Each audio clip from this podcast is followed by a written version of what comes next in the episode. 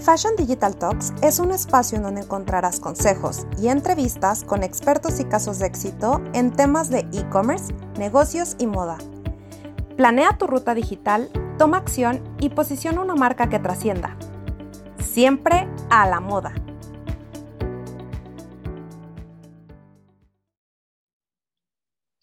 Hola, ¿cómo están? Bienvenidos a todos. Bienvenida, Dani. Muchísimas gracias por aceptar la invitación a formar parte de este brunch online.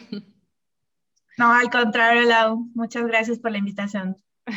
Bueno, me gustaría presentarles a Dani. Eh, y bueno, ella es eh, Daniela Orozco, es especialista en investigación de mercados con más de 10 años de experiencia en áreas de Business Intelligence, estudios a consumidor, data mining, publicidad digital y marketing interactivo. Ella es egresada cum laude en Business Administration and Marketing de la Universidad de Missouri en Estados Unidos. Eh, cuenta con un diplomado en marketing interactivo por el TEC de Monterrey y participa constantemente en foros y conferencias, tanto a nivel nacional como internacional, exponiendo las tendencias y nuevos hallazgos del mercado mexicano que genera em, a través de su rol como líder del área de investigación en diferentes asociaciones enfocadas a la industria de marketing. Y actualmente lleva de hecho la cabeza del área de investigación de mercados para la Asociación Mexicana de Ventas Online. Me gustaría que nos platiques un poco más acerca de esta asociación, del AMBO, qué es lo que hace. Platícanos un poco de, tu rol. Somos una asociación eh, bastante famosa últimamente. Nosotros consolidamos todo el ecosistema que eh, vende en línea, todas las empresas involucradas en comercio electrónico, marcas, eh, comercios, empresas de consultoría, empresas de métodos de pago, antifraudes, logística. Entonces, somos una comunidad que generamos eh, proyectos, iniciativas que impulsen y sigan desarrollando el comercio electrónico en México, ¿no? Desde información, capacitaciones, campañas, eh, hay muchas, muchos servicios que ofrece la asociación y pues actualmente contamos con más de 400 empresas con nosotros. Y tú lideras un área de Business Intelligence. Cuéntanos un poco esto de la inteligencia de negocios y cómo es que puede aportar a una empresa hoy en día. Creo que la parte de inteligencia de negocio cada vez es más relevante. Eh, todas las empresas que están metidas en comercio electrónico, pues obviamente pueden medir un montón de cosas, ¿no? Comercio electrónico tiene la capacidad o la bondad de que se pueden eh, medir muchos indicadores de manera en tiempo real, algunos los puedes segmentar, puedes saber la eficiencia de cómo se están invirtiendo tus esfuerzos de marketing a los resultados de ventas. Entonces, pues el área de Business Intelligence es justamente esto, el, obtener información de tendencias, de ah, adquisición de nuevas, eh, de nuevas tecnologías, eh, las nuevas eh, expectativas propias del consumidor, los nuevos indicadores clave que nos indican qué categoría va creciendo y qué categoría necesita impulso. Y con esto, pues ayuda a tener mucha visibilidad y mejor toma de decisiones, que ese es el rol de cualquier inteligencia de negocios, ¿no? El poder tomar decisiones no solamente con el creo que, sino más bien es, tenemos evidencia que la tendencia surge de este lado y tomamos decisiones con mucha mejor confianza, ¿no? Claro. Un dato que se me hace muy relevante y creo que está en boca de todos ahorita eh, es justo el crecimiento que está teniendo el e-commerce hoy en día, ¿no? Sabemos que de un año para acá, pues no sé qué, qué cifras nos puedes platicar para, para no lanzar la moneda al aire. Bueno, comercio electrónico ya venía siendo una tendencia muy fuerte en México. En 2019 la industria de comercio electrónico había crecido 35% versus lo que venía este, en 2018, ¿no? Entonces, de por sí ya era una tendencia positiva la que veíamos y obviamente la transformación digital más grande que fue COVID para muchas industrias hizo también que México ahora esté creciendo de en 2020 ya teníamos un, alcanzamos un crecimiento del 81%. Esto quiere decir que más o menos alcanzamos a ser el 9% del retail total del comercio de menudeo en México. Y eso pues hace que el eh, comercio electrónico cada vez tome más relevancia en los, en los propios negocios, ¿no? O sea, Internet no viene a sustituir lo que viene en la venta física, pero cómo ayudó a que se salvara mucha de la venta que, no pudieron hacer en canales físicos durante la pandemia y de que ahí se diera uno cuenta, pues obviamente el potencial de mercado que tenemos en México con, estos, compradores que cada vez están siendo más digitales, ¿no? Entonces, comercio electrónico creo que es una tendencia que todavía vamos a tener cifras de doble dígito en próximos años. Y, pues nada, eso creo que es de los, de los números que te puedo contar a nivel general. Claro, y sí, de hecho hemos entrevistado a, a varias eh, personas que justo lideran el área de e-commerce y también les han dado mucho más presupuesto, más recursos, ¿no? De forma interna se han visto cambios importantes también a, bueno, de las grandes empresas y las culturales, claro. Digo, sí, exacto, de cultura, no solo transformación digital, así, así se le llama como, como toda esta, esta transformación cultural también de cultura de, empresa. Y yo creo que mucho, em, bueno, recae, ¿no? En esta propuesta de valor. ¿Cuál es esta propuesta de valor de una tienda en línea? O sea, realmente hay eh, ciertos atributos que, que hacen que, que sea como una tienda ideal, ¿no?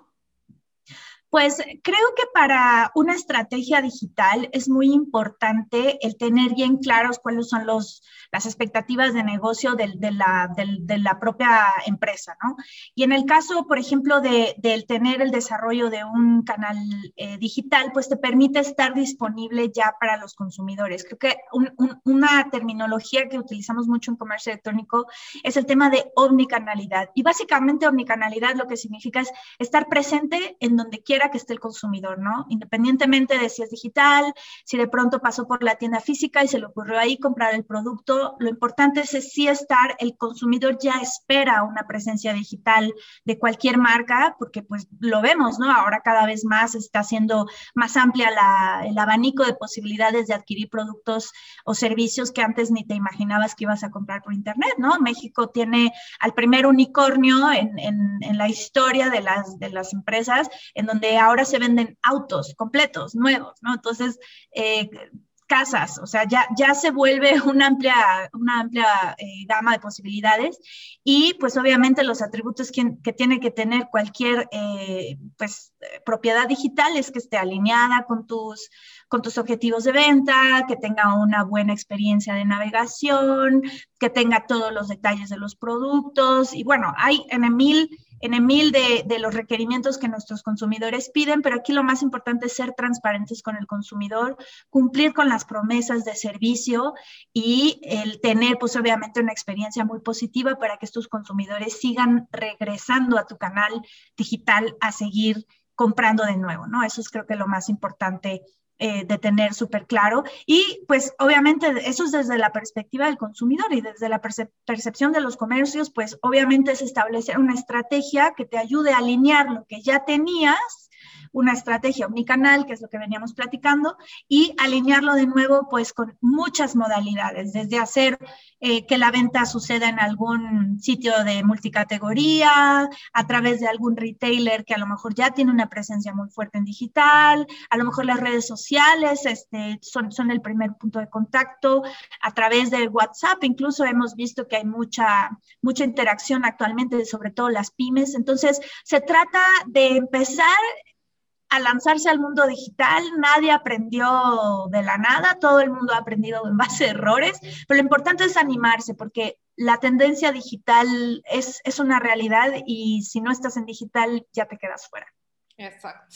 Y mm, algo interesante que nos puedas platicar en tendencias precisamente de hábitos de consumo que tú, bueno, que, que se hayan analizado en, en estas fechas. Pues fíjate que la asociación, nosotros tenemos un estudio que hacemos todos los años, normalmente lo sacamos siempre el, primer mes de enero porque justamente recabamos todo lo que sucedió el año anterior. Y en este caso, en esta edición de 2021, pues recopilamos todos los cambios que ha tenido el consumidor digital a lo largo de este año pandémico. Y algo muy interesante que encontramos, bueno, creo que como primera cuenta es la, razón por la que compran por Internet sigue ganando relevancia, temas de conveniencia, de ahorro de tiempo, de recibirlo a domicilio, de no tener que ir hasta la tienda.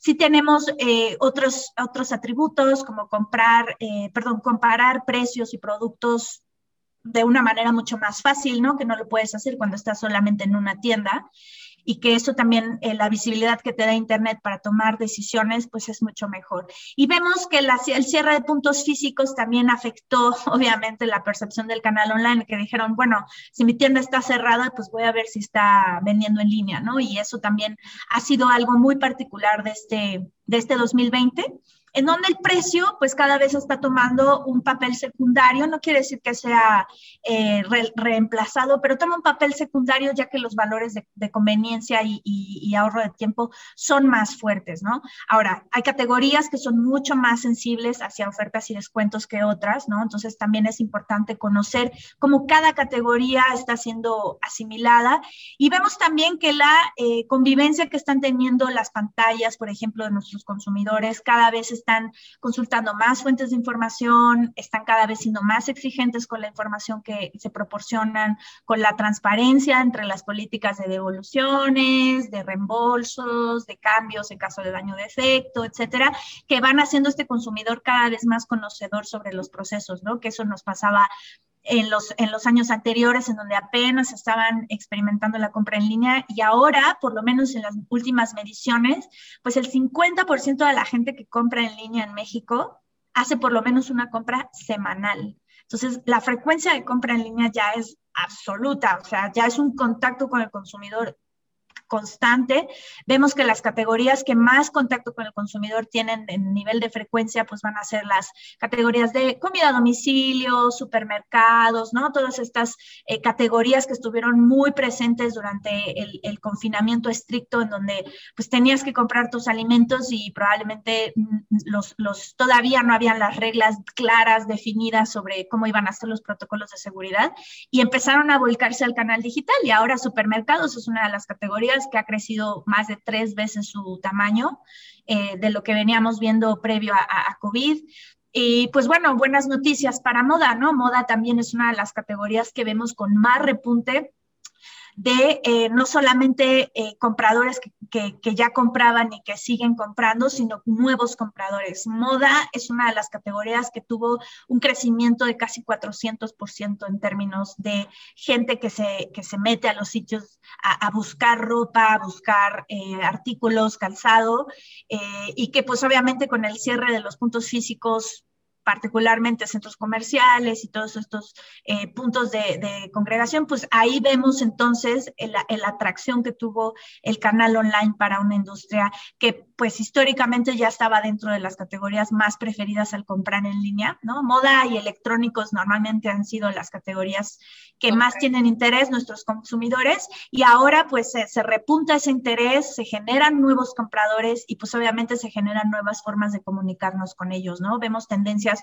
súper interesantes de lo que están haciendo algunas marcas en donde ya utilizan sus herramientas sociales para hacer interacción con los consumidores, eh, todo este tema del live, live commerce, ¿no? En la que ya hacen a lo mejor en una cuenta en redes sociales a la demostración de algún producto, se prueban la ropa, se prueban el calzado y entonces generan esta interacción que hace que se abran mucho las puertas hacia nuevas posibilidades de estrategias de marketing, cosa que no habíamos visto en el pasado, ¿no? Eso lo veíamos en mercados lejanos como China, ¿no? O Corea del Sur, que van muy avanzados en estos temas y de pronto ya estamos viendo a, marcas de moda en México haciendo ese tipo de dinámicas, ¿no? Entonces se está activando muchísimo la interacción del canal digital en un canal, en un canal de moda y pues obviamente que tiene sus retos, ¿no? El, canal de moda es uno de los de las categorías que más puntos de dolor tienen temas de devoluciones. Entonces también es importante resaltar que, que la, el tema logístico es, es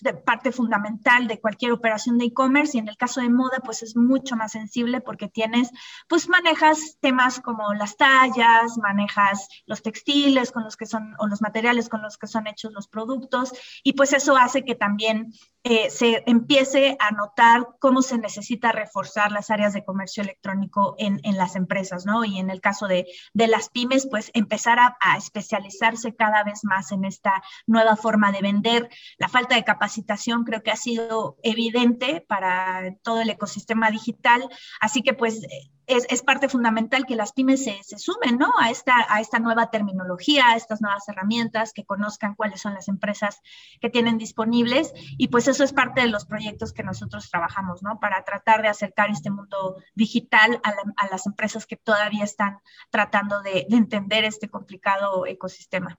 Sí, de hecho, algo que, por ejemplo, estamos trabajando ahora con las empresas de, de moda es, oye, ¿qué sigue en retail? Porque yo antes estaba acostumbrada a llegar a una tienda, probarme mil productos y después te los regreso. Hay tiendas que ya ni siquiera tienen abiertos sus probadores, porque el, nuevo hábito es de no querer probar, tocar mucho, ¿no? Y justo por, por temas eh, de, de, tener esta... De salud. De salud, tal cual. Entonces, eh, ¿cómo se liga, no? Al tema de devoluciones, que es el nuevo probar, ¿no? O sea, comprar, probar y devolver. Entonces, eh, bueno, también, también es, es, es algo súper interesante. ¿Y por qué es que, Dani, eh, bueno, en estudios, no sé si, si, si han reflejado, ¿por qué es que preferiría hoy comprar a alguien en tienda física que en tienda en línea? Depende mucho. Mira, una, una, persona que elige el canal digital normalmente es por temas de conveniencia, pero también viene toda esta influencia de haber comprado esa categoría históricamente en un canal físico. Entonces, aquí es muy importante empezar a identificar, bueno, tú, ¿dónde va a ser tu conversión? ¿Dónde tú como estratega de marketing quieres tener tu conversión? Eh, porque pues obviamente el canal digital te va a ofrecer ciertas soluciones a cosas, no tienes que pagar un personal que esté todo el tiempo en la tienda, no tienes que estar eh, preocupándote por a lo mejor algún sistema de seguridad cuando cierres tu tienda física, ¿no? Que, eh, etcétera, ¿no? Te, te, ayuda a ahorrar algunas cosas, pero también una tienda física te ayuda a acercarte más a tu consumidor cuando este punto físico ha sido un punto de referencia, ¿no? Entonces, algo que estamos viendo mucho es cómo se está estableciendo la convivencia entre el canal físico y el canal digital eh, por ejemplo, cuando tienes a lo mejor a una persona que buscó en línea un producto, no lo encontró, fue a la tienda a preguntar y de pronto el vendedor tiene la capacidad de generar la orden en línea en ese momento para que se cierre la venta, ¿no? Ya ni se esperan a, mandar al, comprador al, canal digital eh, cuando suban el producto, cuando esté disponible, ¿no? Inmediatamente el vendedor puede hacer la orden de manera física a través de una de un dispositivo para que se conecta directamente hacia el inventario de, la tienda y entonces sí poder tener esta experiencia de cerrar una, una venta en un punto, de, un punto físico y que eh, no, no, se tenga que regresar o esperar a que termine la venta en un canal digital, ¿no? Eh, existen varias opciones, desde generar kioscos en donde el, comprador mismo está en la tienda, de pronto se acordó que había en la, la, tienda en línea un producto que le estaba interesando, en ese momento se encontraba en la tienda, ¿por qué? Porque el consumidor, o sea, tienes que estar en cualquier momento donde el consumidor quiera, ¿no? No es que prefiera uno u otro por un detonador en específico, sino a veces, pues resulta que es mucho más práctico para el consumidor haberte visitado en el punto físico, ¿no? Entonces, el, el estudiar una, una pues hay varias estrategias omnicanales para empezar a hacer la convivencia entre el canal físico y digital y que el canal físico también tenga gran relevancia en la toma de decisión del comprador, a pesar de que el comprador, recordemos que muchos de ellos buscan primero en línea antes de comprar este, cualquier producto, ya sea en, que terminen su compra en el punto físico o en el punto digital, pero la Internet es una de las fuentes importantes de información, ¿no? Entonces, también es importante que tu página esté actualizada, que tengas todos los, los detalles de los productos, que de alguna manera o lo que estamos viendo es que la tendencia de muchos de nuestros comercios, y no solamente de, de moda, de todos, todas las industrias, es el ampliar su catálogo online, porque pues vamos a recordar, a muchos de ellos los agarró con el con las manos en la puerta, ¿no? El COVID y no tenían realmente todavía lista su página de internet y lo que hizo fue que ahora estamos viendo toda esta estrategia de subir el inventario real a sus páginas de Internet, ¿no? Para que también empiece a alinearse la oferta que tienen en línea con la que tenían ya en inventario físico. Y también vemos que empiezan a ampliarse las categorías que empiezan a vender, ¿no? Entonces ahora a lo mejor una marca que estaba especializada en vender solamente una subcategoría de productos, de pronto la empieza a complementar. ¿Por qué? Porque pues también el consumidor empieza a buscar cada vez más productos complementarios, porque de nuevo ya tiene una amplia gama de posibilidades de, de elección, entonces también es muy interesante ver cómo las tendencias de eh, subir el catálogo completo, de ampliar el número de categorías que ofrece el retailer, esas de las tendencias que estamos viendo ahora y razón por la que creo que es importante también nunca descuidar la estrategia física o del canal físico, porque también se puede alimentar muy bien con lo que tú cierres en un canal online, ¿no? Y ahorita hablabas de experiencia. ¿Qué, ¿Qué cosas podemos implementar en temas de experiencia eh, digital? O sea, ¿qué, ¿qué, ves tú que, está, que está funcionando actualmente?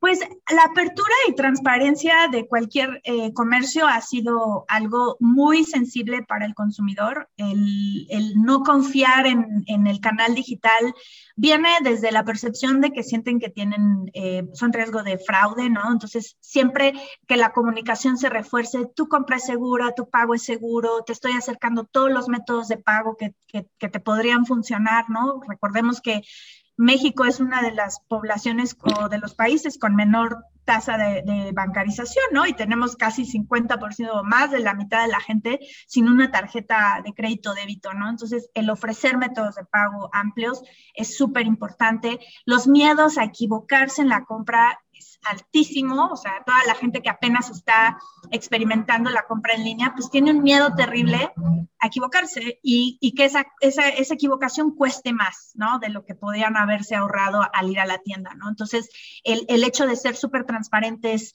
con las características de los productos, las fotografías en alta definición, particularmente en moda, hay algunas marcas líderes que han tomado mucha o han invertido mucho en este tipo de detalles y vemos que hay algunos que hasta te toman una foto que te, o sea, estás perfectamente claro de la textura del textil que te están ofreciendo, ¿no? Te dicen de qué material fue hecho, te dicen, o sea, hay muchos eh, aspectos que eran claves para que la gente pudiera tomar una, una decisión mucho más informada y esos son partes fundamentales. Ahora, de ahí se vienen un montón de otros aspectos, ¿no? El de cómo te comunicas con ellos, qué estrategia de contenidos tienes, cuál es tu estrategia de, en redes sociales, cuál es tu estrategia en buscadores, cuál es tu estrategia eh, con influencers, ¿no? O sea, ya se vuelve como que una, un mundo muy grande de, estrategias que se pueden armar y vemos pues obviamente que la interacción que están teniendo nuestros consumidores hacia esta nueva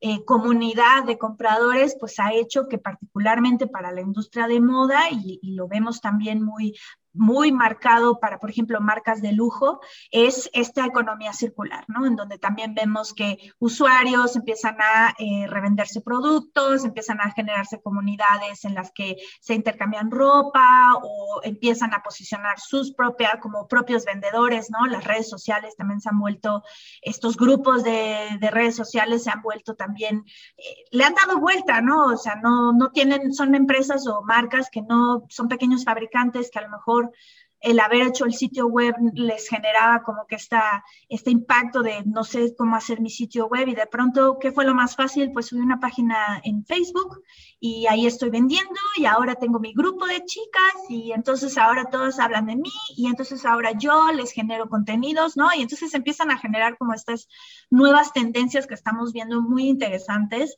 que, eh, pues bueno, vienen a disruptir completamente el, el, mercado de, de, moda y que, bueno, las marcas grandes están cada vez más madurando en esta, en esta relación con estos consumidores, ¿no? El, el juego que están teniendo, por ejemplo, particularmente moda es una de las, de las categorías más sensibles de jugadores eh, transfronterizos, ¿no? O sea, tenemos también a jugadores como Wish, como Shane, como Alibaba, ¿no? Entonces tenemos ya también un ecosistema bien competitivo en el que tenemos a las marcas que ya conocemos, marcas que vienen de otros países pero que terminan siendo aspiracionales o que de alguna manera generan curiosidad para adquirir este tipo de productos, tienen excelentes campañas de marketing en digital, este tipo de empresas, y pues ahí que, quede muy eh, pues evidente que la industria de moda, el canal digital, pues hay miles de cosas que se pueden hacer eh, y que se pueden empezar a aprovechar porque la audiencia ya está ahí en el canal digital, ¿no? Y es una categoría que se prefiere mucho comprar en línea. Claro. Y también, ¿qué, qué promociones tú nos recomiendas sí, o sea, ¿a qué campañas incluso tú nos recomiendas sí entrarles? ¿A cuáles están siendo las más estratégicas? Pues bueno, nosotros hemos medido tendencias de 2020 con lo que estuvo sucediendo en 2020 eh, de manera muy cercana. Vimos básicamente para todas las categorías, vimos un repunte fuerte, eh, pues obviamente en las campañas digitales, ¿no? Tenemos la campaña de Hot Sale, que es una campaña que ya tiene siete ediciones, o sea, muchos compradores online ya esperan la campaña y, el, el, COVID, por ejemplo, para Hot Sale le vino a impactar tremendamente en el pico de, de, compradores que tuvimos, ¿no? Alcanzamos a más de 12 millones de compradores en Hot Sale. Entonces sí se habla de una, un volumen muy fuerte, considerando que es una campaña que dura cinco días. Y otro momento muy, muy relevante que vimos para muchas categorías, moda entre ellas fue muy, muy ganadora, fue obviamente el cierre de temporadas que fue en buen fin que sí o sí este, es, una, es una campaña que tiene que estar, Hot Sale también. Y desde el lado de la asociación, nosotros ya traíamos un impulso eh, con la categoría de moda, generamos una campaña eh, que es, bueno, em, empoderada un poco del, del, árbol Hot Sale, que se llama Hot Fashion, donde Hot Fashion tiene eh, temas de moda, belleza y cuidado personal y marcas de lujo. Entonces, esta, eh, en lo que nosotros vimos fue una campaña que tuvo su primera edición, tuvo una buena aceptación y creo que aquí hay que reforzar muchísimo, obviamente, que, que esta campaña siga generando un momento específico de compra. Eh, que nosotros vemos que a nivel total, a nivel, eh, digamos que toda la categoría de moda está teniendo un, impacto eh, representativo, ¿no? Ya los esfuerzos que hacen algunas marcas, ¿no? Las ventas nocturnas, las ventas de cierres de temporada y demás, también son súper importantes, la categoría de moda, déjenme decirles que también los compradores de moda son muy sensibles a campañas de ofertas y descuentos. Entonces, cualquier esfuerzo de campañas y descuentos es bien recibido. Vemos que también los, los consumidores van posicionando como esas expectativas que tienen con ciertas categorías y moda es una muy sensible a, a, un estímulo como estos, ¿no? Los planes de financiamiento, el compra ahora paga después y demás, creo que están teniendo mucha relevancia. La entrega gratuita también es una pues un diferenciador que estamos viendo que los consumidores realmente valoran muchísimo y, y cualquier otro beneficio que le ofrezcas, ¿no? Desde pagos para las, eh, perdón, puntos para la siguiente compra, algún programa de lealtad, algún cupón de descuento, también funcionan muy bien. Entonces, creo que aquí más es como empezar a, jugar con, los, con, los, con las promociones, saber que es un mercado bastante reactivo a promociones y descuentos y que sí hay momentos muy particulares en los que tenemos estos picos, ¿no? Sobre todo en, en el último trimestre del año, donde pues se nos juntan Black Friday, Cyber Monday, Buen Fin, ¿no? Creo que también es importante tenerlas en cuenta y tener en cuenta lo que involucra ser partícipe de este tipo de movimientos, ¿no? O sea, estás listo, estás preparado para recibir cuatro veces más la operación que está recibiendo, ¿no? Porque eso también impacta muchísimo en la experiencia del consumidor que hablábamos hace un ratito, en donde sí vemos que hay marcas, bueno, casi nadie estaba preparado realmente, o sea, hasta las marcas grandes este, tuvieron un montón de problemas logísticos y operativos. Aquí lo importante es si van a participar en este tipo de esfuerzos masivos y en este tipo de, de eh, estímulos tan agresivos, pues obviamente estar preparados en términos de su sitio web, que no se caiga, eh, que tengan el inventario disponible, que tengan, eh, digamos que toda la comunicación alineada para que su sitio web, su página web, su, perdón, su página de redes sociales eh, y toda la información esté súper alineada para que el consumidor llegue mucho más rápido y darles una promesa, sobre todo la parte de entrega, transparente. O sea, si te vas a tardar más de siete días, bueno, díselo, pero este, no te pases de ese tiempo, ¿no? Entonces también eso es súper importante.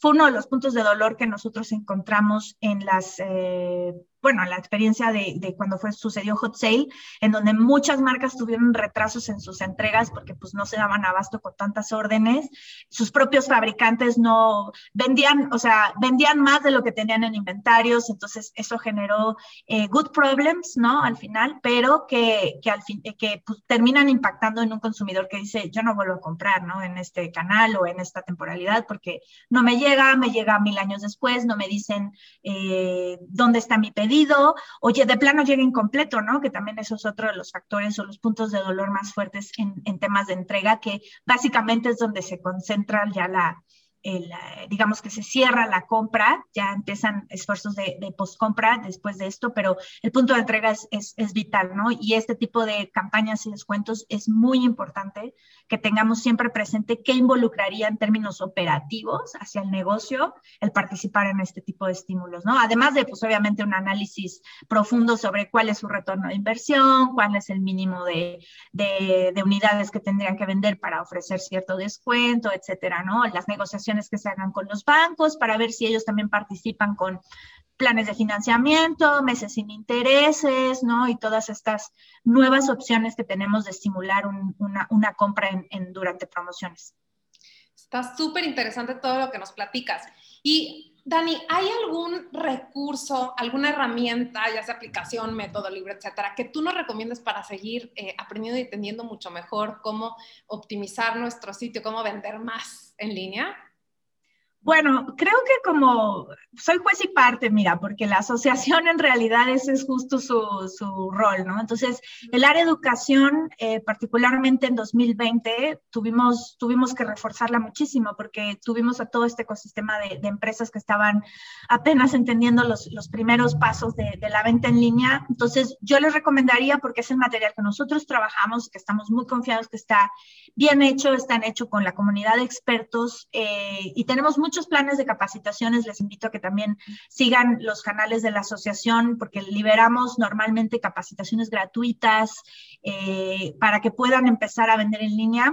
También tenemos una iniciativa muy interesante que se llama Ayuda y Ayuda con I latina es eh, un esfuerzo que hicimos para poder apoyar a todo el ecosistema PyME este programa de ayuda solamente se registran y realmente tienen acceso a toda la, amplia gama de capacitaciones, workshops, conferencias eh, que tratamos de acercar a todo el ecosistema PyME y también ahí pues les acercamos mucho los contactos si es que quisieran empezar a, reforzar su venta digital a través de empresas multicategorías, los marketplaces, los famosos, ¿no? Amazon, Mercado Libre, Linio, eh, corner shop, bueno, hay de todos ahí y, tenemos muchas capacitaciones, pero lo más importante es que se acerquen, que se animen, que si no es la asociación, bueno, sean otro tipo de capacitaciones. Hay muchas instituciones que ya están reforzando estos, estos temas.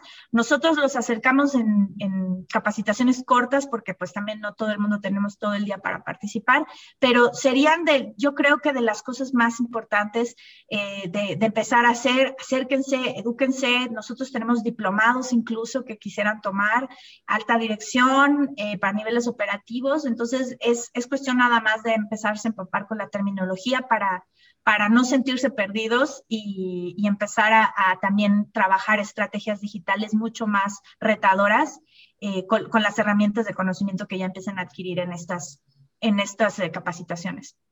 Pues muchísimas gracias, Dani. Fue información de muchísimo valor eh, y efectivamente hay que seguirlo haciendo, hacerlo cada vez mejor y qué mejor que de la mano de, expertos.